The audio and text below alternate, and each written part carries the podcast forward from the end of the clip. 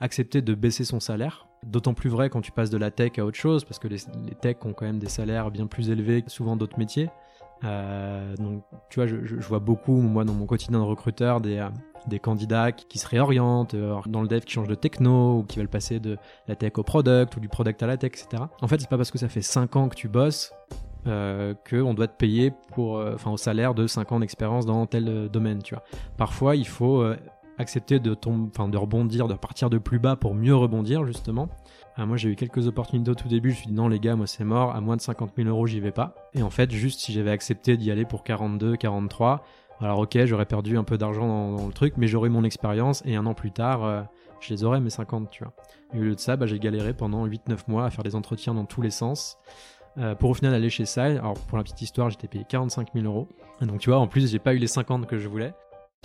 Bonjour et bienvenue dans ce nouvel épisode du podcast Embauche-moi. Je m'appelle Enguerrand Best et j'ai décidé de créer ce podcast pour que les étudiants puissent mieux comprendre ce qui se passe dans la tête des acteurs du recrutement.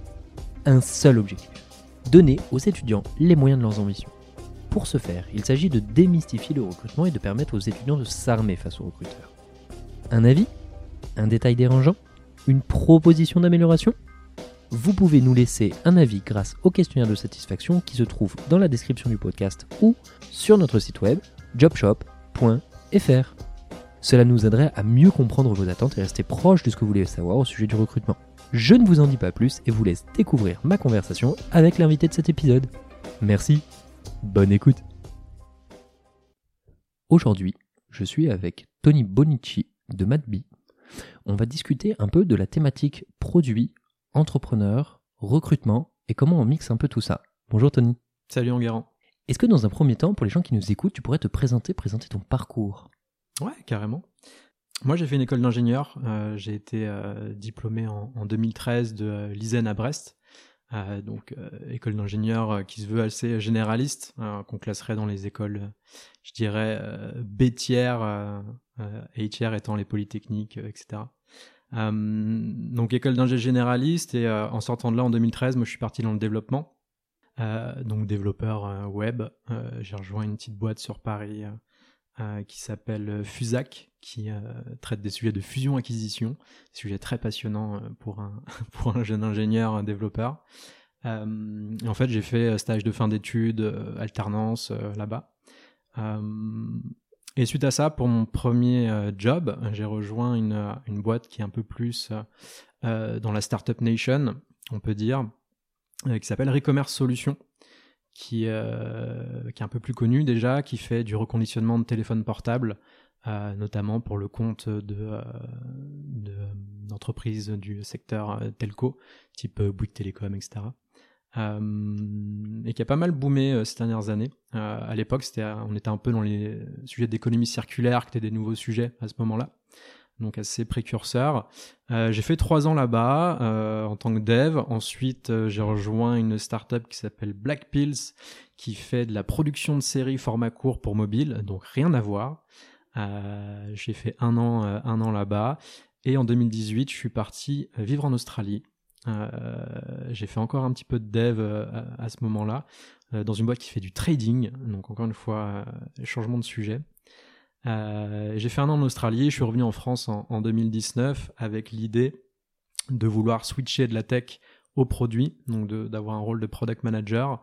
Euh, on pourra en parler plus en détail euh, si tu le veux. Et j'ai travaillé chez Side, qui est une startup euh, récemment qui a été euh, rattachée à, à, Randstad, qui fait de la, la mise à disposition pardon, d'intérimaires pour bah, tout un tas d'industries euh, donc voilà, j'étais product manager là-bas. C'est un peu l'intérim digital 2.0. Euh, et c'est une expérience qui n'a pas duré euh, très longtemps puisqu'elle m'a amené en 2020 à créer mon entreprise, donc MadBee, un cabinet de recrutement euh, spécialisé sur euh, des verticales métiers bah, assez proches de mon parcours finalement, donc la tech, du produit. On fait aussi un petit peu de métier du business, typiquement voilà, customer success, marketing, sales, etc.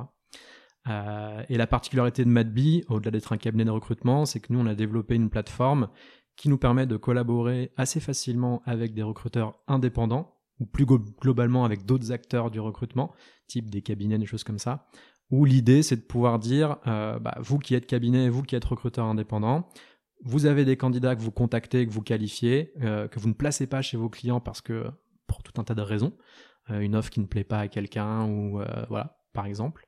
L'idée, c'est de valoriser en fait ce travail et ces profils en les recommandant sur nos offres et de partager la commission avec nous en cas de succès. Donc voilà, c'est un modèle qu'on a créé en 2020 et, euh, du coup, on est en 2023 euh, euh, toujours, toujours là-dessus sur ce projet-là. Ok, très clair. Et pour justement rebondir sur MadBee en tant que tel, est-ce que tu as quelques chiffres que tu pourrais nous communiquer pour que les étudiants puissent bien se comprendre quelle typologie de boîte, combien vous êtes pour te donner quelques chiffres, quelques infos, euh, nous on travaille principalement avec des, euh, des startups, des scale-up, un peu euh, voilà, des boîtes de cet écosystème-là. je dirais qu'on a une, je crois qu'on a une petite depuis le début, donc en, deux ans, trois ans, on a une centaine de clients, on a une centaine de recrutements réalisés. je crois, j'ai plus le chiffre exact en tête. mais voilà, c'est à peu près ce, nombre-là. Et dans l'équipe, on est cinq aujourd'hui. Donc mon associé Maxime Bastard et moi-même. Euh, et trois recruteurs qui nous ont rejoints en 2022. Euh, Lola, Valentine et Théo. Euh, bah, qui travaillent justement pour compléter un petit peu notre offre. Là où initialement on s'appuyait uniquement sur la force de sourcing externe, donc les recruteurs indépendants et les autres cabinets avec lesquels on collabore. L'idée en 2022, ça a été de dire on vient compléter un peu cette force de sourcing avec, avec des recruteurs internes euh, qui, euh, bah, qui font de la chasse, de l'approche directe sur des candidats pour nos clients.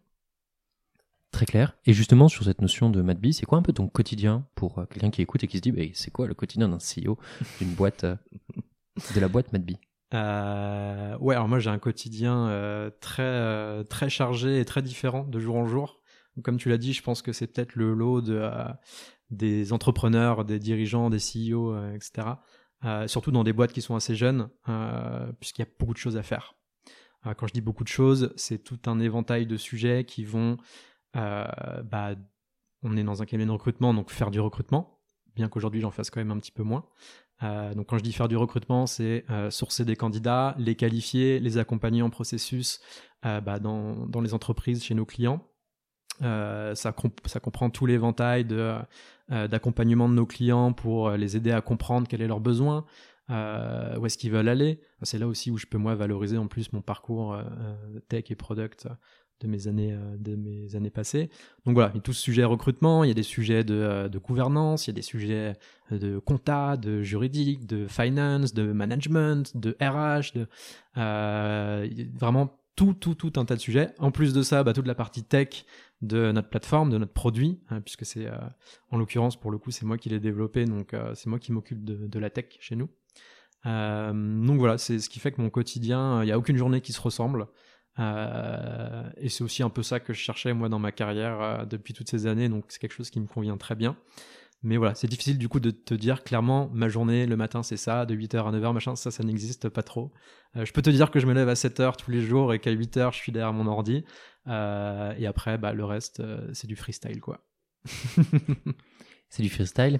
Et, euh, et j'avais une question à te poser, c'est qu'est-ce que ça fait d'être du côté du micro, euh, de l'autre côté du micro et de pas être intervieweur? Parce que du coup, tu as eu euh, plusieurs vies, comme tu me disais en off. Est-ce que tu peux nous dire un peu, nous, raconter les différentes choses que tu faisais de façon anecdotique, notamment, je crois, au lycée, c'est ça? C'est vrai que j'ai fait plein de choses par le passé et j'ai, oui, j'ai été derrière le micro un peu, un peu comme toi en Guérant aujourd'hui. plus, moi, j'ai travaillé dans une, enfin, j'ai travaillé, c'est un grand mot, c'était une association, mais une radio locale à l'époque en, Bretagne, donc du côté de Lorient, là où j'ai grandi. Euh, et oui, j'étais derrière le micro puisque j'ai animé des émissions de euh, musicales euh, autour du, du métal, puisqu'à l'époque, quand j'avais 14-15 ans, j'étais j'écoutais beaucoup de, de métal et, et, on avait une petite émission comme ça où on passait des CD à l'antenne. On faisait aussi des petites interviews, des petites des petits podcasts musicaux, des petits tables rondes un peu comme on dit aujourd'hui. Ok, très cool. Il y a quelque chose d'intéressant dans, qui, est, qui est évidemment corrélé avec ce dont on vient de parler et qui, je pense, et aussi un bon aperçu de ce qui va suivre, mhm. c'est que tu as toujours eu un prisme qui était très large en termes de scope, en termes de compétences, en termes d'appétence, en termes de mouvement. Tu nous disais que tu faisais euh, ces chaînes de radio, de radio amateur. Euh, tu avais d'un autre côté euh, une chaîne YouTube pour parler de Minecraft. Mhm. Tu vois, tu avais énormément de sujets et ça me fait beaucoup penser à justement cette notion de valorisation et des différentes étapes. C'est-à-dire, tu fais du dev, tu fais du produit, aujourd'hui tu es entrepreneur, aujourd'hui tu as aussi une casquette de recruteur. Comment est-ce que tu fais pour que cette volonté qui doit être sûrement personnelle de vouloir bouger tout le temps ne renvoie pas une image de chaos, tu vois, par exemple, euh, notamment au niveau d'un recruteur? C'est-à-dire que comment est-ce que tu conjugues des expériences perso pour en sortir quelque chose de structuré Ça me pose je me pose la question comme ça. C'est hyper, hyper intéressant comme question. Euh, très bonne question. Euh, J'avais jamais euh, effectivement pris la chose sous, sous cet angle-là. Euh, pour te répondre, je pense qu'effectivement j'ai une personnalité. donc là, pour le coup, on, on parlait vraiment de moi. j'ai une personnalité où je m'intéresse à énormément de sujets. Tu vois, tu me disais tout à l'heure que toi, t'es pas un geek en termes d'informatique. on parlait de développement serveur, etc. Moi, pour le coup, je suis un geek dans tout un tas de sujets. Euh, je prends un sujet, je le geek à fond, et une fois que j'ai fait le tour et que j'estime que j'ai atteint un, niveau ou un, rendu suffisant, euh, bah je, je, fais autre chose. Ce qui fait qu'en fait, tout au long de ma vie, j'ai eu des euh, expériences variées. On parlait de la radio. Je l'ai dit, effectivement, j'ai eu une période aussi où j'ai été youtubeur euh, sur, sur Minecraft, donc dans les jeux vidéo à, l'époque, les années 2000, 2010, 2011. Euh, j'ai aussi euh, aujourd'hui je fais de la musique. Euh, j'étais dans un groupe. je en ce moment je fais du théâtre. Enfin bref, j'ai tout un tas de, de sujets voilà qui me durent une, deux, trois années. Puis après je fais je fais autre chose.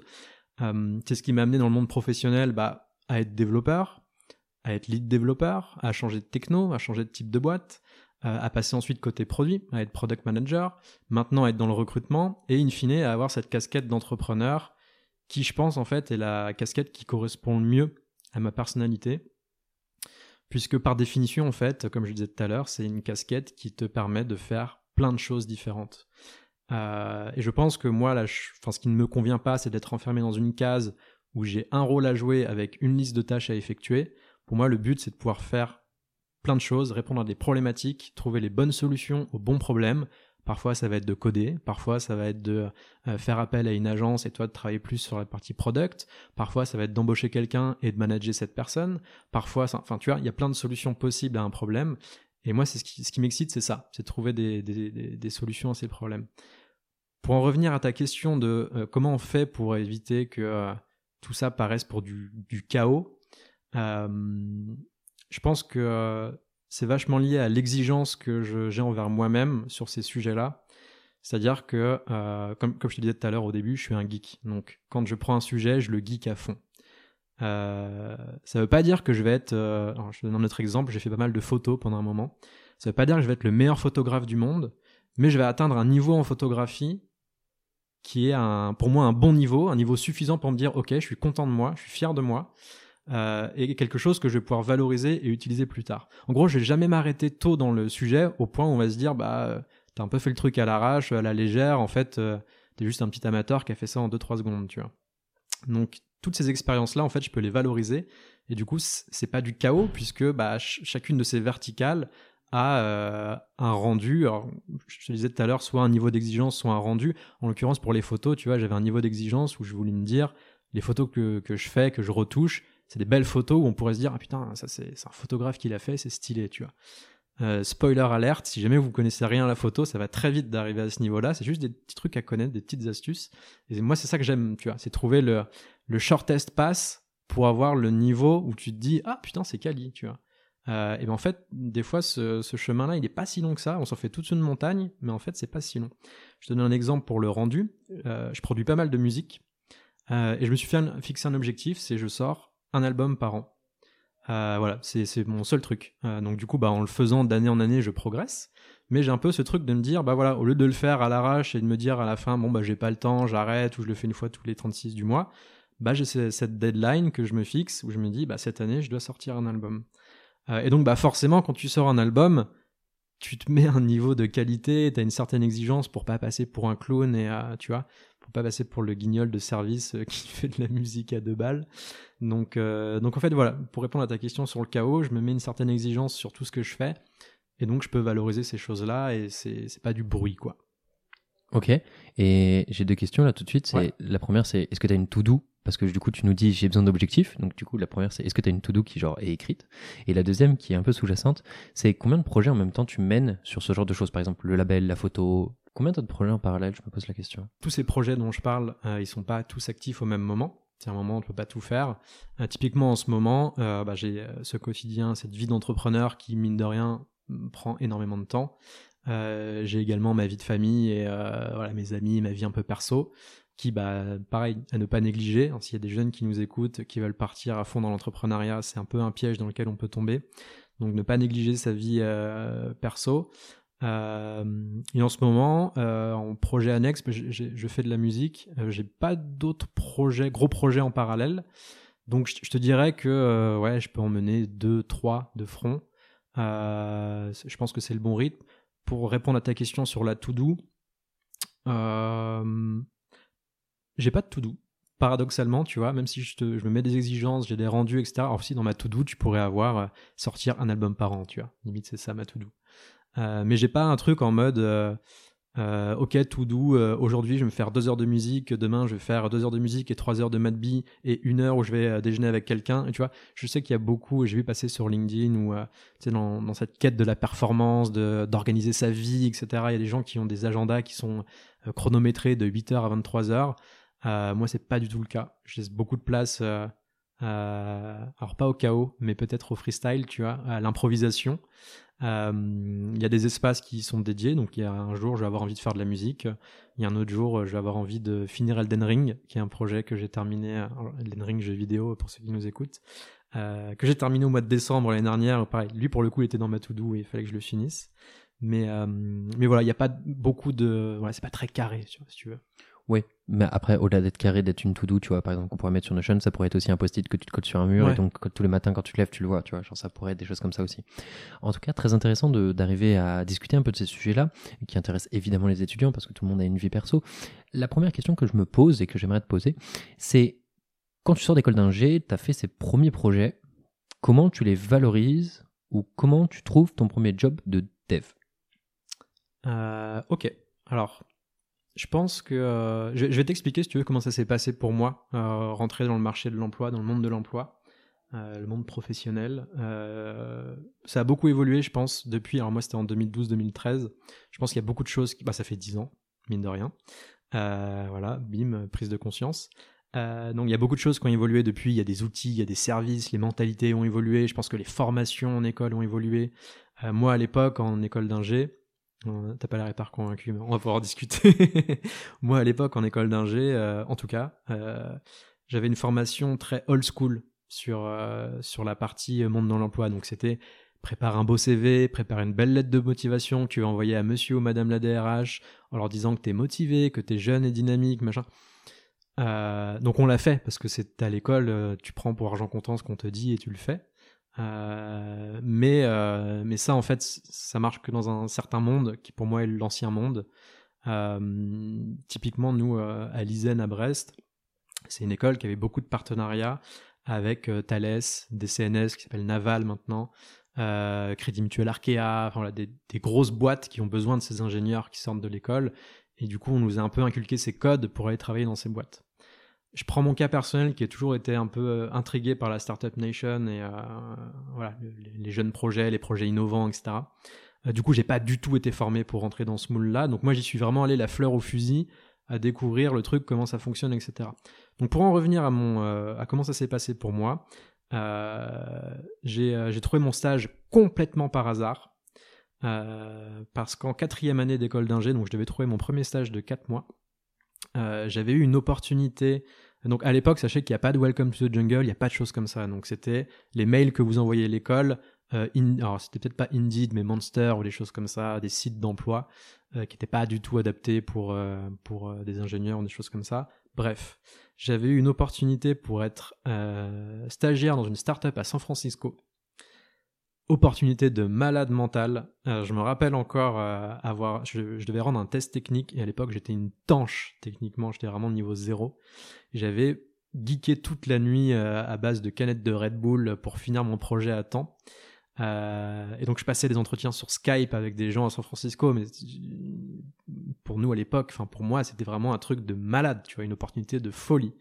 in fine, ça n'a pas fonctionné. Et je me suis retrouvé un peu face à une deadline où en gros j'avais un mois pour trouver un stage et j'avais que dalle. Euh, donc je me suis appuyé sur, euh, sur les mails qui circulaient dans l'école. Et en l'occurrence, je suis tombé euh, sur un mail d'une ancienne élève qui a dit bah tiens, nous on, a une boîte dans les fusions acquisitions, j'en parlais tout à l'heure. On cherche un développeur pour faire du PHP. C'est pas grave si vous n'en avez jamais fait, ça peut marcher. Et je me suis dit bon bah écoute, de toute façon j'ai rien, donc let's go, je vais tenter. Je suis monté sur Paris, j'ai fait l'entretien, ça s'est bien passé et hop, c'est parti comme ça. Et donc là où c'est vachement intéressant, donc on, peut dire ce qu'on veut sur comment j'ai trouvé le stage, etc., quel outil j'ai utilisé.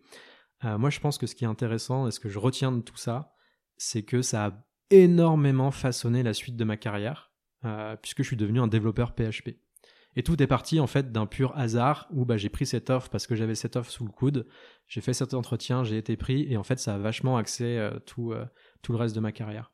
Donc si j'avais quelque chose à dire pour les gens qui vont chercher un premier job, les étudiants qui vont trouver un premier job, un premier stage, euh, réfléchissez bien à ce que vous voulez faire, à quelle expérience vous voulez tirer de, de votre stage, parce que ça ne veut pas dire que je fais mon stage là-dedans, du coup je ferai ma vie là-dedans, mais il y a quelque chose à en retirer, il y a quelque chose à découvrir, il y a quelque chose à apprendre.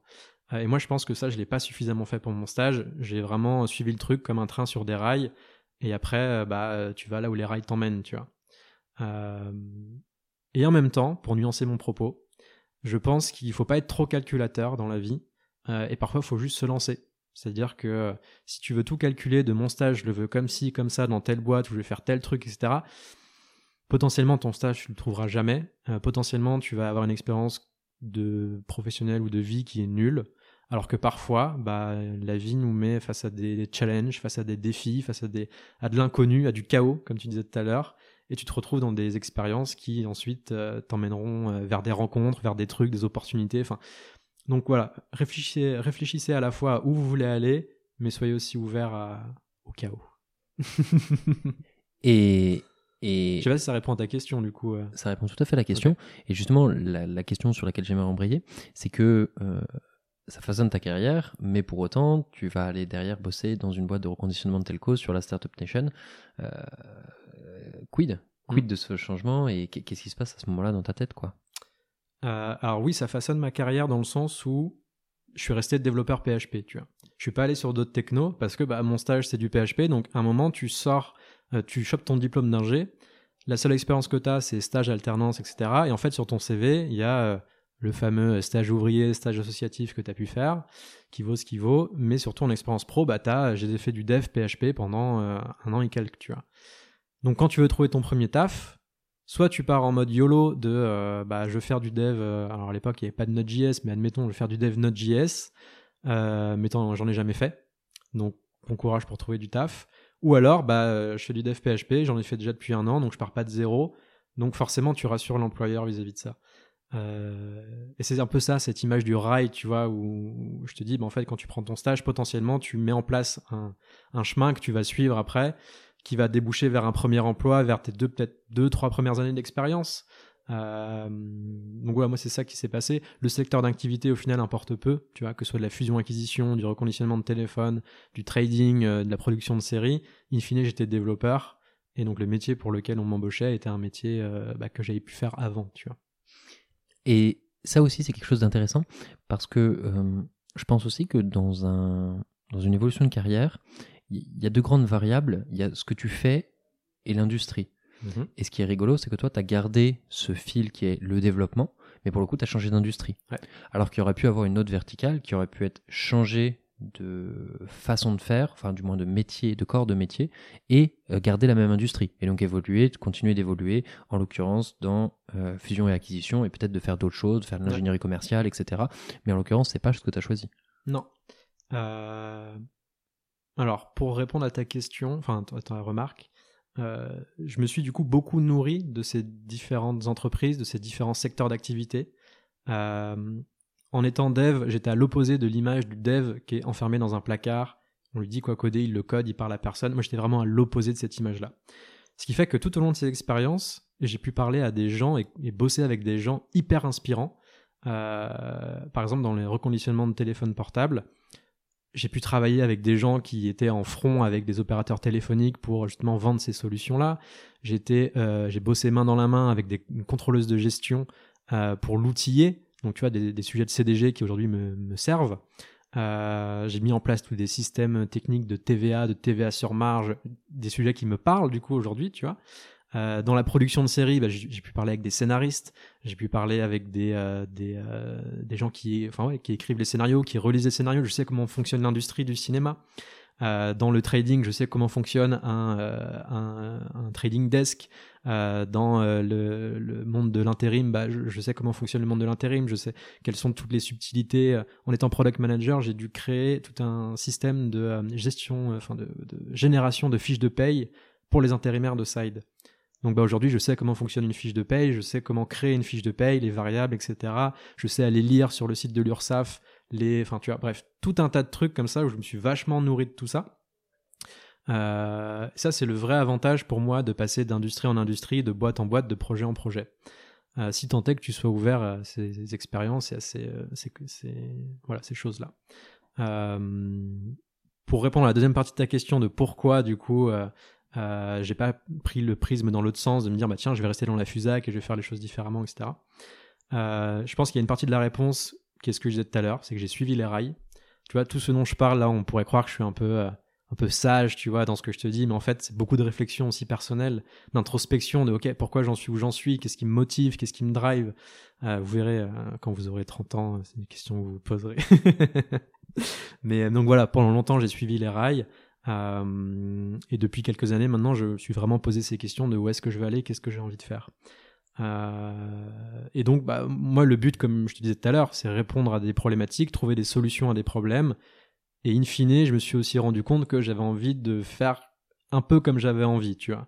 Je voulais pas qu'on me dise comment faire, je voulais pas que quelqu'un décide pour moi. C'est ce qui m'a emmené sur le chemin de l'entrepreneuriat. Euh, mais donc, donc voilà, c'est plus par hasard au final que par vraie décision de pourquoi je suis passé de boîte en boîte. C'est parce que je suivais les rails, tu vois. Et là, je vais recycler ma toute première question. C'est hyper intéressant parce que tu as cette notion de curiosité, de vouloir mélanger des choses qui sont très différentes, de, que ce soit la radio, le dev, etc., tous ces sujets que tu vas les prendre à bras le corps un par un et que tu vas apprendre, dans lesquels tu vas t'intéresser, creuser le sujet. Est-ce que c'est pour ça que derrière, après avoir fait du dev, après euh, ton expérience en Australie, tu reviens sur du produit et tu dis, OK, le produit, c'est un peu cette notion centrale. Parce que souvent, moi, je compare la, notion produit à un espèce de carrefour stratégique dans le mmh. sens où euh, tu es euh, directement la conséquence de la stratégie, tu dois expliquer aux devs ce qui se passe, tu dois aller chercher auprès du, du Customer Success Support, Customer Success slash support, mhm. justement toutes les informations pour faire remonter les retours clients. Et d'un autre côté, tu as le marketing qui te colle parce que euh, c'est toi qui va être la première chose qui va permettre de transférer tout ça au dev. Et tu as ce carrefour stratégique. Est-ce que c'est est-ce que tu peux nous expliquer un peu cette bascule au moment où tu es en, en, Australie? Tu reviens euh, sur du produit. Et Est-ce que tu as, rationalisé un peu ce sujet-là par rapport à la première question? Ouais. Euh, cette bascule dans ma carrière de tech vers le product, c'est un peu justement ce moment euh, où, il y a eu cette, euh, cette bascule, ce switch, cette prise de conscience aussi de qu'est-ce que j'ai envie de faire. il y a beaucoup de gens, vous verrez, qui partent en Australie, se chercher un petit peu. Peut-être que d'une certaine manière, j'en faisais partie. mais moi, ça faisait voilà, plusieurs années déjà que je me disais, bon, être dev, c'est cool, c'est sympa, j'aime bien, mais je suis pas non plus un mec qui vit que pour ça. Comme je te disais, moi, ce qui me drive, c'est trouver des solutions à des problèmes. Euh, j'étais vachement frustré par le fait que les solutions viennent d'au-dessus de moi et que du coup je challengeais ces solutions, mais c'était pas mon job de le faire. Et donc voilà, frustration un petit peu. Euh, et donc quand je suis rentré d'Australie où j'ai eu une expérience de dev euh, là-bas pendant quelques mois qui était très intéressante, j'ai retrouvé en fait la frustration que j'avais en France, voilà, du management, de la prise de décision, etc. Et donc je me suis dit, ok, le dev, c'est bon, c'est fini, je veux plus être dev dans une équipe. Enfin voilà, j'ai besoin de responsabilité, j'ai besoin de décider. Euh, et naturellement, je me suis dit, bah, euh, en tant que dev, les gens qui décident pour moi, c'est le product. Donc, je vais monter d'un cran, je vais aller euh, dans le product, je vais être product manager ou product owner. Je vais capitaliser sur le fait que j'ai été dev, donc je sais ce que c'est qu'être dev, je connais les problématiques, je sais comment m'adresser à un dev, et du coup, je vais pouvoir être un bon product manager. Euh, donc j'ai rejoint Side en tant que PM. J'ai pas mal galéré à faire cette bascule. Là, j'en parle rapidement, mais ça a pris beaucoup de mois et beaucoup d'entretiens avant de trouver un job parce que les, boîtes avaient du mal à faire confiance à quelqu'un qui n'avait jamais fait de product. Ça rejoint un peu ce dont on parlait tout à l'heure, le premier stage, etc. Enfin voilà, si tu peux montrer quelque chose que tu as déjà fait, c'est toujours mieux. Euh, donc j'ai galéré, mais bon, in fine, j'ai trouvé. et, et, en fait, je me suis heurté au même problème, c'est-à-dire qu'en tant que product manager, bah, in fine, oui, on, a un peu cette image idéale, cette image très théorique du product qui va aller appeler les clients, faire les discovery, dire ok, tac, j'ai trouvé le problème, on va créer telle solution, ça va cartonner, etc. En fait, ça n'existe pas. Euh, en tout cas, là où j'étais, ça n'existait pas. Tu es product manager, tu as des gens au-dessus de toi, tu as une direction, tu as d'autres départements, marketing, euh, commercial, euh, voilà, il y a plein d'enjeux.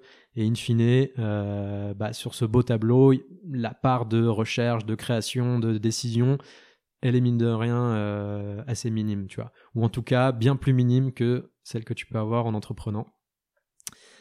Et c'est pour ça qu'après le product management, je me suis dit, OK, il faut que je monte encore d'un step. Et bah, pour moi, le step suivant, euh, si je voulais vraiment prendre des décisions et, avoir de l'impact, c'était de monter mon projet. Euh, je ne sais pas si tu veux qu'on en discute de comment ça s'est fait cette bascule euh, de produit à entrepreneur, du coup. On, va en discuter. J'aimerais juste qu'on revienne un peu sur cette notion justement d'articulation produit qui est très intéressante. Tu le dis avec justesse, c'est-à-dire que quand on commence un nouveau job, on, a priori, euh, on n'a pas d'expérience, on n'a pas d'antécédents. Et j'aimerais quand même bien qu'on y revienne parce que c'est quelque chose d'intéressant, notamment pour des étudiants, parce que euh, des étudiants pourraient vouloir chercher du produit en tant que premier, en, tant que premier stage. C'est difficile en général, produit, on entend quand même que tu as fait un peu de dev, c'est quand même, c'est, oh, quand même euh, assez important de l'avoir fait. Pourquoi la boîte Side te choisit en tant que PM C'est quoi ce que tu mets sur la table? C'est quoi ce qui finalement fait qu'ils disent oui? La cooptation. C'est triste à dire, mais c'est le réseau. Euh, c'est le réseau, c'est euh, un, ancien collègue de chez e-commerce solutions, donc des telcos, euh, Ludovic Granozio, qui était product manager chez Side et qui m'avait, avait poussé mon CV. et donc, bah, mine de rien, quand t'as pas de t'as rien sur ton CV qui dit que tu es un bon product manager, bah, quand tu connais quelqu'un qui dit j'ai bossé avec ce gars-là, je pense que voilà, c'est quali, on peut y aller. Bah, mine de rien, tu as un petit voilà, as un petit edge par rapport à d'autres candidats. Donc j'ai pas craqué le truc en mode vraiment j'ai zéro XP, comment y, comment y aller. Euh, pour autant, j'avais quand même fait ce qu'il y avait à faire, tu vois, j'avais fait des, euh, euh, des un peu une sorte de product review de différents produits, de différentes boîtes. mine de rien, j'avais fait pas mal de tests dans les entretiens, donc j'avais aussi de la matière à montrer.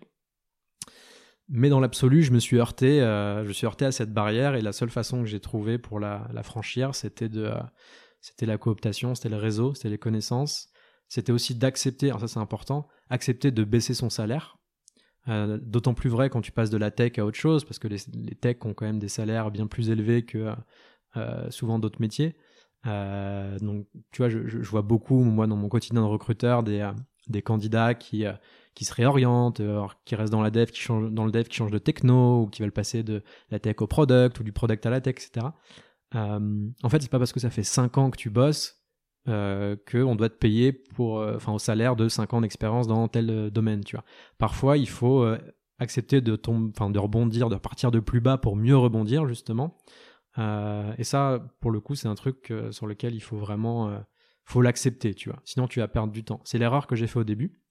Ah, moi, j'ai eu quelques opportunités au tout début. Je me suis dit non, les gars, moi, c'est mort. À moins de 50 000 euros, j'y vais pas. Euh, et en fait, juste si j'avais accepté d'y aller pour 42, 43, alors ok, j'aurais perdu un peu d'argent dans, le truc, mais j'aurais mon expérience et un an plus tard, euh, je les aurais mes 50, tu vois. Et au lieu de ça, bah, j'ai galéré pendant 8-9 mois à faire des entretiens dans tous les sens. Euh, pour au final aller chez Sile. Alors pour la petite histoire, j'étais payé 45 000 euros. Donc tu vois, en plus, j'ai pas eu les 50 que je voulais. Mais, mais voilà, c'est un petit raccourci que je vous donne. Euh, quand vous avez besoin d'expérience, soyez pas trop euh, lourd avec euh, le salaire. Le salaire, vous pourrez avoir tout ce que vous voulez une fois que vous aurez l'expérience. Mais si vous avez besoin d'expérience, voilà, gardez en tête que si en face de vous, vous avez une super opportunité, bah, parfois, il faut savoir lâcher les 2-3 cas parce que cette opportunité va vous rapporter beaucoup plus par la suite. Alors, pour, j'ai deux points de remarque. La première, c'est sur cette notion des 2-3 cas que tu lâches. ce qu'il faut aussi potentiellement remettre en perspective, c'est que c'est 2-3 cas lissés sur 12 mois, sur lequel tu vas être imposé à, on va dire, 25%. Mhm. Parfois, voilà, faut, faut, faut, faut, mettre en perspective et faut se dire, ok, est-ce que tu as envie de te battre pour 300 balles par mois, quoi? C'est un peu le, le, fond du sujet. Mais au-delà de ça, euh, il y avait un élément sur lequel j'aimerais rebondir aussi, c'est sur cette notion justement de euh, pousser son CV avec euh, Ludovic qui t'a aidé à ce moment-là je suis pas sûr que le mentorat, ou du moins la présentation, faire jouer son, son réseau, soit forcément une tare. Il y a des moments où les industries sont, ont des règles du jeu. Parfois, on rentre pas dans les critères du règle du jeu. Et c'est parfois aussi important de se dire, OK, comment est-ce que je fais pour dodge ces critères? Comment je fais pour me ressortir de la masse et justement garder des bonnes relations avec son réseau? Et c'est pas non plus du piston. Je veux dire, t'es Mhm. pas non plus fils de. Ouais, c'est ça. Tu sais quelqu'un qui a bossé avec toi, qui Mhm. te connaît, qui a dit ok c'est un mec solide, il va apprendre euh, et il a poussé des bons arguments qui ont fait que donc il y a aussi cette notion de, de méritocratie dans un sens autre du terme. Et je vous renvoie à un podcast qu'on a enregistré avec Lison Campagny sur le mentorat, comment euh, activer son réseau et comment gérer ces sujets-là, parce que c'est des sujets qui sont très importants et qui, je pense, ont leur importance en tant que tels.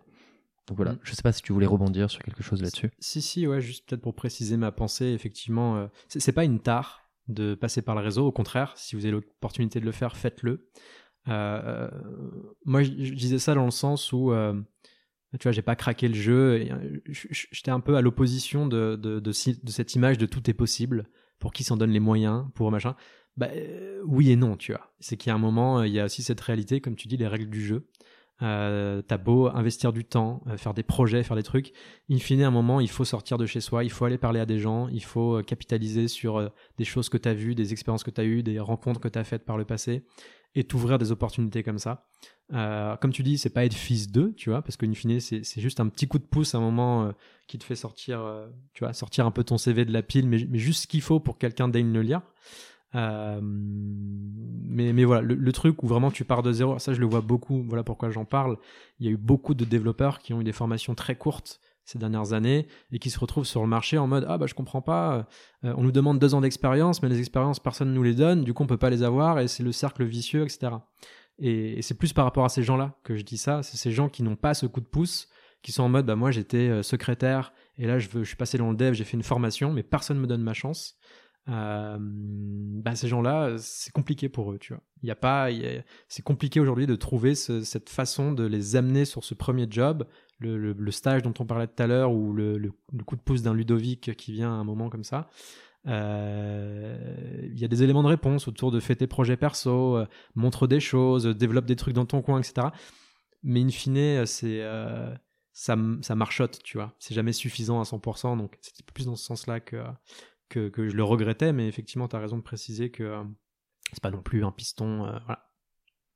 Très cool en tout cas, merci pour la précision et qui je pense de toute façon est importante sur ce sujet-là. Euh, on va un peu jump sur Ouais. cette notion de- d'entrepreneuriat et de se dire cette bascule. Euh, tu es dans une boîte qui fait de qui travaille avec les intérimaires. Ouais. Sur cette notion-là, tu mets un pied dans le recrutement. Et en fait, c'est une bascule qui est, je dirais pas triple, quadruple, j'ai- pas compté, mais tu as cette casquette de produit vers recrutement, tu as ce passage de euh, produit vers entrepreneur, Ouais. etc. Est-ce que tu peux nous en dire plus sur ces différentes bascules et comment tu as vécu sur les différents thèmes et pourquoi est-ce que tu as choisi de passer sur ce secteur-là? Pourquoi tu as choisi de te mettre à ton compte? Qui sont tous des sujets intéressants. Euh, je pense que ce qui est intéressant sur ces bascules, c'est qu'elles elles- correspondent un petit peu à un gain de confiance en moi et un gain de légitimité sur euh, euh, intervenir sur des sujets autres que de la tech. De 2013 2012 à 2019, quand je suis, je suis passé product manager, pour moi j'étais juste pertinent pour résoudre des problèmes tech. Donc, je pouvais avoir mon avis sur tes problèmes de euh, contrôle de gestion, de machin, mais in fine, je, je codais des solutions, tu vois. Euh, mais plus le temps passait et plus j'avais envie de, trouver des solutions à des problèmes sans forcément que ce soit du code, sans forcément que ce soit de la tech. Passer product manager, ça a été un premier step pour ça. Pour réussir à s'extirper un peu du côté très dev et de dire, bah, en fait, quand t'es product manager, t'es pas juste, euh, enfin, tu, tu résous des problèmes sans coder, tu vois. Tu résous des problèmes parce que tu mets en relation les bonnes personnes, tu parles au client, tu comprends ce dont il a besoin, tu interagis avec les devs, avec euh, des specs, des choses comme ça, pour que ce soit carré, pour que le projet avance bien. Donc voilà, tu résous des problèmes euh, d'une manière différente. Euh, et du coup, tu te frottes aussi aux problématiques business. Quand tu es dev, tu te frottes un peu aux problématiques euh, produits, métiers quand tu parles avec ton product owner, mais jamais vraiment, tu parles pas trop aux commerciaux, tu vois. Tu parles pas au DG de la stratégie de la boîte, etc. Quand tu es product, un peu plus déjà, tu un peu plus dans ces sujets-là.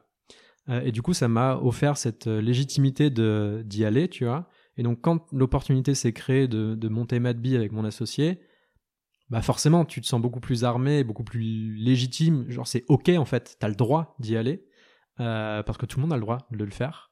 Et il faut pas se mettre les barrières de bah parce que je suis CSM, du coup je peux pas créer ma boîte ou parce que je suis dev, je peux pas intervenir sur des sujets business. Il y en a beaucoup qui me disent mais ah, t'es passé de la tech au recrutement, what the fuck, tu vois Bah oui, mais en fait non, je fais la même chose, juste je résous des problèmes. Donc dans un cas je code, dans l'autre je fais plein de trucs différents. Donc c'est tu vois c'est un peu ça le maître mot de ces bascules, c'est si tu aimes résoudre des problèmes, peu importe le moyen que tu dev, que tu passes des coups de fil, que tu euh, ailles en rendez-vous chez des clients pour euh, comprendre quels sont leurs besoins en recrutement, que euh, tu ailles appeler des, des, utilisateurs pour comprendre quels sont leurs pain, pain points avec une appli de, de job d'intérimaire. Enfin, tu as tous ces trucs-là. In fine, on te donne un problème à résoudre et tu le résous comme tu veux. Et donc ces bascules, elles sont faites un petit peu au fil de l'eau avec ce gain de légitimité, ce gain de confiance en moi, de dire ok, en fait, je, peux, je peux aller vers l'entrepreneuriat. c'est c'est un truc qui a pris du temps, tu vois. Pour moi, c'est un déblocage psychologique. J'ai une anecdote vis-à-vis de ça parce que je pense que beaucoup l'auront entendu et pas forcément comprise comme moi je l'avais pas comprise. On m'a souvent dit dans ma carrière, euh, t'as envie de faire quoi plus tard? Quand j'étais dev, t'as envie d'aller où dans 3 à 5, 10 ans? C'est une question que les RH adorent poser ou que vous aurez sans doute en entretien. Euh, moi, ce que je disais, c'est bah j'aimerais bien, euh, je pense un jour euh, entreprendre ou tu vois avoir mon projet ou un truc comme ça. Et j'en dis, bah, pourquoi tu le fais pas? Et la réponse que vous donnerez, parce que je n'ai pas d'idée. Et la réponse qu'on te donne, c'est mais tu n'as pas besoin d'idées euh, en guérant pour entreprendre. Et euh, bah là, soit tu comprends pourquoi on te dit ça et tu dis effectivement, soit tu le comprends pas comme moi je le comprenais pas et tu dis il est mignon lui, mais du coup je monte une boîte avec quoi en fait Je fais quoi si j'ai pas d'idée mais en fait non, c'est pas ça. Enfin là on arrive dans toute la thématique de entreprendre, c'est de l'exécution, c'est voilà, c'est beaucoup sur ces sujets là. Euh, donc je me sentais pas légitime tout simplement d'entreprendre. Déjà parce que j'avais pas d'idée. Euh, parce qu'en plus j'étais un dev dans mon truc tu vois dans ma tech euh, et donc voilà. Toutes ces bascules se sont faites avec de la légitimité de l'ouverture d'esprit de un moment de bah vas-y go en fait. Je peux le faire j'y vais. Et d'une opportunité qui s'est créée et puis voilà. Il y a trois points sur lesquels j'aimerais particulièrement rebondir qui sont intéressants et on va les prendre chacun tour par tour. Ouais. la première c'est la notion d'entrepreneur on moi, j'en ai un peu une vision de pionnier. C'est-à-dire qu'un un entrepreneur, s'il fait quelque chose qu'il connaît, il perd son temps. Mhm. Parce que son temps a une valeur et qu'il est obligé de toujours penser au développement de sa boîte. Donc à partir de ce moment-là, c'est hyper important. Quand C'était pour rebondir sur le fait, quand tu disais que tu n'avais pas d'expérience dans le recrutement, what the fuck Bah euh, oui, mais si tu savais faire du recrutement, à quoi ça sert d'aller faire de la chasse de tête Tu vois, genre autant prendre un mec qui va faire de la chasse de tête et toi aller chercher du business pour faire autre chose. Donc il y a vraiment cette notion de découverte. Donc il faut prendre avec des pincettes cette notion, je pense, de, de je suis pas un acteur de ça ou mm. j'en suis pas capable, j'ai pas la légitimité. Évidemment, c'est des sujets qui sont euh, euh, plus, plus nuancés. Et le troisième point m'amène à le nuancer moi-même. je, fais les, je fais les questions et les réponses. C'est pour ça. T'as raison. et il y a aussi un autre point pour rebondir, c'est que souvent les gens qui ont des disruptions très fortes de marché sont rarement des acteurs du marché. Mm-hmm. T'as rarement des gens qui travaillent dans les assurances qui vont se dire ok on va tout changer. C'est plutôt des gens qui se disent moi j'ai bossé là, Mm. les assurances. Pourquoi vous faites pas ça? Et là, tout le monde se regarde et dit, ok, on va faire ça. Mm. Et le point de nuance, c'est sur cette notion justement de, de, verrou, de verrou psychologique, etc. Il y a une vraie notion, je pense, tu me diras ce que tu en penses, les verrous sont des choses qui sont difficiles à ouvrir on, on force pas trois verrous en même temps. Genre, euh, on tourne pas trois, on tourne pas euh, trois serrures en même temps. Euh, c'est obligé de les faire une par une. Et c'est là où justement c'est intéressant, je pense, de le remettre en perspective. Et tu me diras ce que tu en penses encore une fois. C'est, t'étais dev, tu dis ok, je vais changer d'industrie. Donc là déjà, tu prends un premier risque dans la mesure où tu dis ok, je vais chercher un truc dont je ne connais absolument rien sur le secteur. Je vais aller bosser en Australie. Donc je change complètement de pays tu me dis, ok, je vais aller faire du produit, je vais faire de l'entrepreneuriat, je vais faire du recrutement. Et en fait, j'ai un peu l'impression aussi que les verrous se sont ouverts un peu petit à petit. Et qu'il y a mhm. un moment où, voilà, il y avait suffisamment de verrous ouverts, en fait, tu as enfoncé la porte. C'est ça.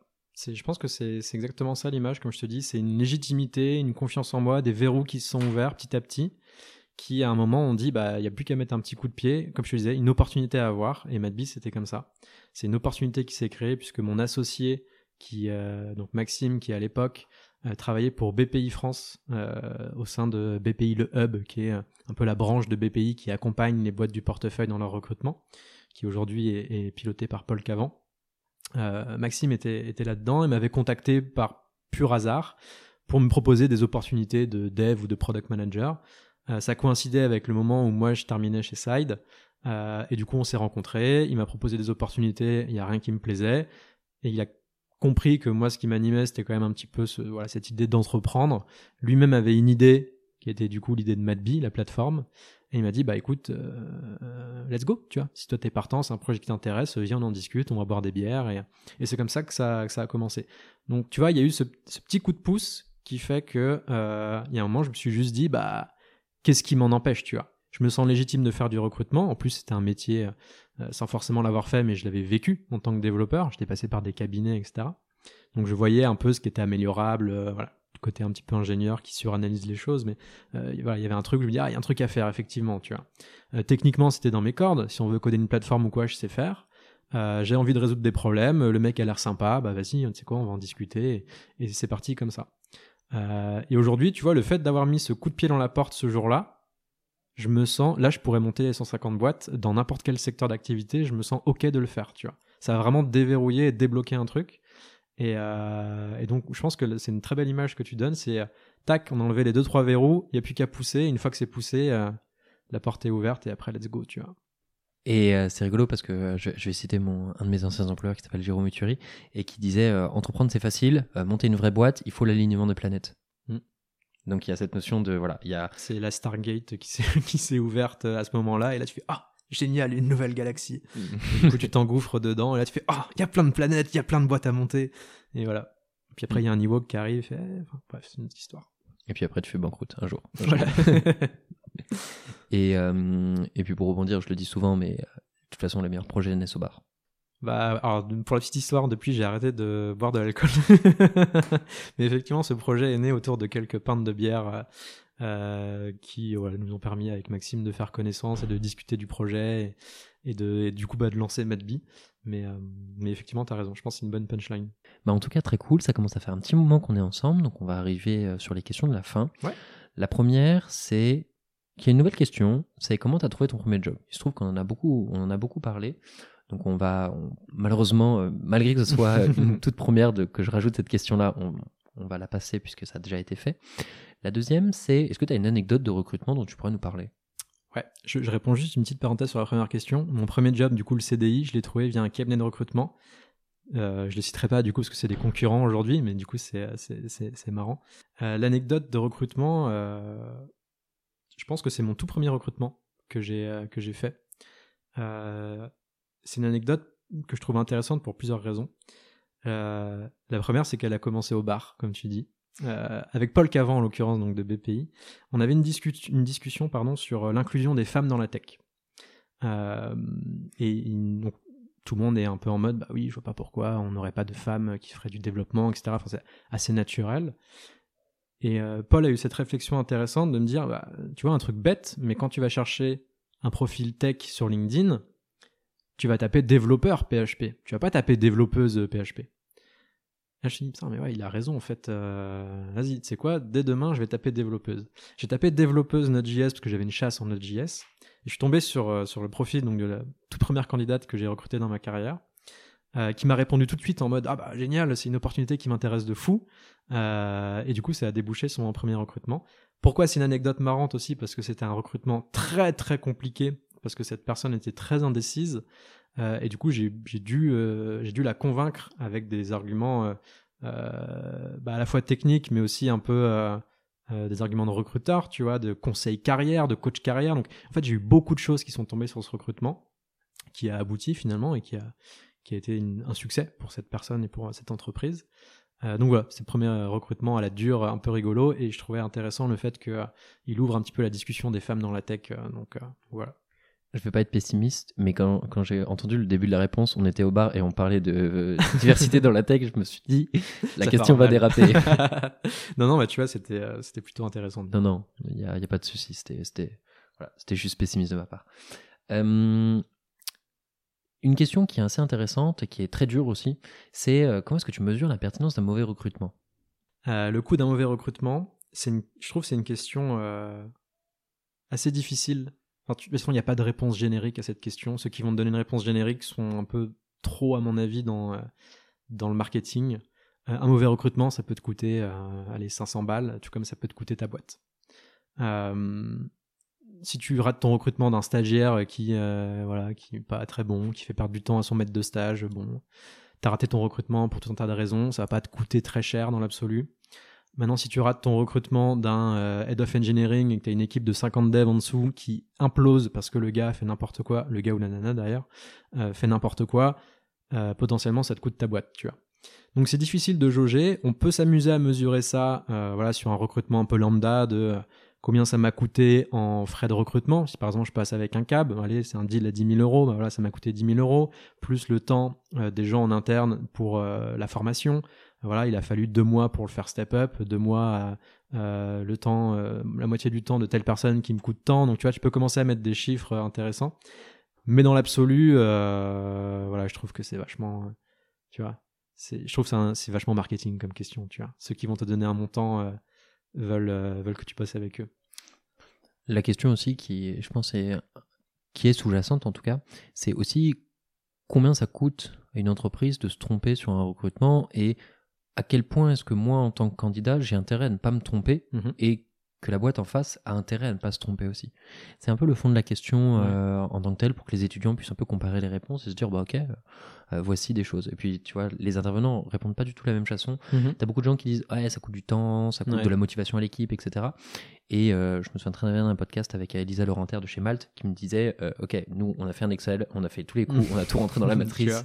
Ouais, tu, c'est une façon très, très mathématique d'aborder le sujet qui, qui fonctionne, euh, qui saura te dire, bah ok, tel recrutement, il m'a coûté tant d'euros. Voilà. Donc là, effectivement, tu sais mettre un prix sur peut-être la connerie qui a été faite au moment de euh, passer les entretiens, etc. Euh, si on prend, euh, c'est intéressant quand tu as reformé ta question, le côté candidat, combien ça, ça, coûte pour un candidat de se planter, de voilà, j'ai rejoint une boîte qui en fait me plaît pas. Euh, ça m'est arrivé de bosser dans des boîtes, tu vois, qui m'ont pas plu ou dans lesquelles ça s'est pas bien passé. Euh, mais j'ai su en tirer une expérience. Euh, c'est un peu la phrase bateau, tu vois, mais dans toutes les expériences, même mauvaises, il y a quelque chose à en retirer. Et donc ça, je pense que côté candidat, même si c'est une boîte où c'est l'enfer, votre manager c'est l'enfer, c'est pas du tout ce qu'on vous a dit ou quoi, il y a des expériences à retirer. Je donne un exemple concret pour pas être trop dans le bullshit. Euh, j'ai pu bosser dans une entreprise par le passé où euh, l'organisation était chaotique, le scaling était foireux. Bah, aujourd'hui, en tant que recruteur, quand je conseille une boîte, j'ai ce truc-là que je peux utiliser, que je peux leverager. Je peux dire, bah, tiens, vous voulez faire votre scaling comme ça, attention à ce point-là. Pour le coup, moi, je l'ai vécu, je sais que là, vous pouvez vous planter et vous planter fort, tu vois. Euh, mais à l'époque, dix ans en arrière, bah, ce, ce, foirage, c'était juste un truc de, oh là, ah, ils, sont, ils sont chiants, machin. Mais en fait, ça va peut-être vous servir dans 5-10 ans. Donc, euh, donc voilà, tirez toujours des enseignements de, tout ce que vous faites. Crachez jamais trop, euh, jetez pas le bébé avec l'eau du bain, tu vois, pour prendre des, expressions. Euh, il y a toujours des choses à, en tirer. Donc euh, le coup pour un candidat, il... suivant votre métier, vous avez peut-être perdu une situation confortable, un truc comme ça. Mais voilà, si vous avez l'ambition, la volonté, il y a toujours quelque chose de positif à retirer et vous allez rebondir. Donc je pense que le coût est, est, minime, tu vois. Enfin, en tout cas, est maîtrisable. Ça marche. Avant-dernière question. Euh, tu es entrepreneur, donc la question va te parler dedans plus. C'est le recrutement, c'est quelque chose qui a très souvent été non professionnel, dans le sens où beaucoup de gens, beaucoup d'entrepreneurs disaient euh, Vous me voyez pas, mais je fais le geste de celui qui se lèche le, doigt et qui regarde le, la direction du vent. Euh, c'est justement de se dire comment est-ce qu'on professionnalise son recrutement, comment est-ce qu'on actionne des bons leviers, notamment sur la thématique entrepreneuriale je reboucle avec ma question. Mhm.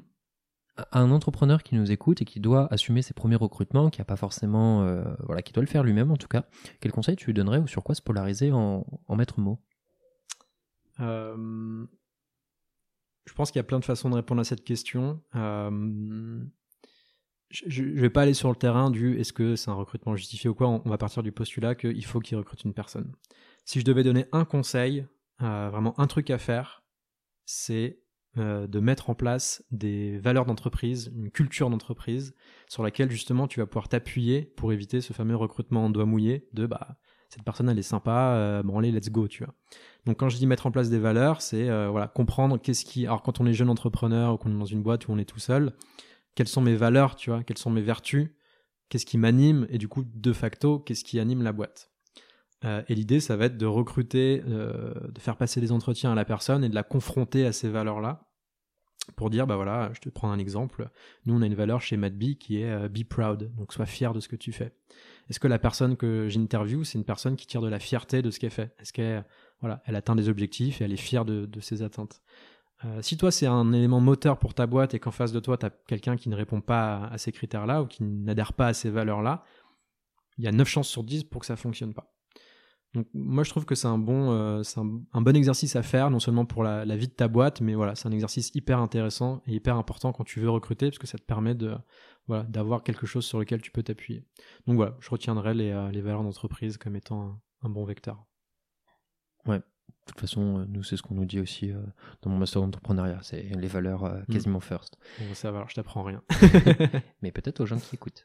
Peut-être aux gens qui écoutent, ouais, effectivement. Et sur la dernière question, promis, après je te laisse vaquer à tes occupations, c'est si tu devais bosser dans une autre boîte, laquelle ce serait et pourquoi? Si je devais bosser dans une autre boîte, ce serait la mienne. Voilà, peut-être réponse classique d'entrepreneur. Euh, aujourd'hui, euh, peut-être que mon discours changera dans quelques années, mais aujourd'hui, je suis très partisan de l'idée de, en tout cas, je le ressens, de je me suis lancé dans l'entrepreneuriat, comme je t'ai dit, aujourd'hui, je vois, on a aligné les planètes, on rentre dans la Stargate, la galaxie est énorme, il y a plein de projets à faire. Du coup, je vois beaucoup, beaucoup d'opportunités de créer des boîtes, de créer des projets. Et donc, rejoindre un projet, euh, bah, c'est un peu au second plan, tu vois, par rapport à tous ces trucs qu'il y a à faire. Donc, euh, donc ce serait forcément, je pense, un business que je créerais. Dans quoi aujourd'hui je saurais pas te dire, tu vois. C'est aussi ça le, côté un peu chaotique de la chose, c'est l'opportunité qui va se créer au bon moment avec la bonne personne, avec euh, la bonne idée, le bon besoin, le bon client, etc. Mais, mais donc voilà, la boîte dans laquelle je travaillerai sera la mienne. Peut-être que cette réponse changera d'ici quelques années parce que voilà, je, reboucle avec un sujet important qui est la vie personnelle, la vie de famille, etc., qui sont des sujets à ne pas négliger. Et beaucoup d'entrepreneurs, euh, bah, parfois, font le choix de dire, bah, l'entrepreneuriat, ça prend beaucoup d'énergie, beaucoup de temps. Bah, parfois, ça se conjugue mal avec une vie de famille, euh, une vie de couple, ou voilà, une vie de papa, une vie de maman. Et donc, ça peut être intéressant dans ces moments-là d'être, euh, voilà, juste salarié dans une entreprise et, accorder plus de temps, du coup, à, à sa vie pour faire d'autres projets. Voilà. Et euh, c'est mon avis personnel, j'espère que les VC le prendront pas mal, mais souvent les, les entrepreneurs qui ont fait deux trois boîtes, après ils vont se mettre dans un fonds de VC, ils vivent par procuration avec les entrepreneurs et ils sont toujours salariés du fonds. Quoi. Il y a ça aussi, euh, effectivement, comme option, mais euh... t'as raison. Non, mais voilà. Euh, c'était une, une, plaisanterie pour finir l'interview. En tout cas, euh, merci beaucoup, Tony, d'avoir répondu à mes questions. merci d'avoir mis autant de transparence sur tous ces sujets.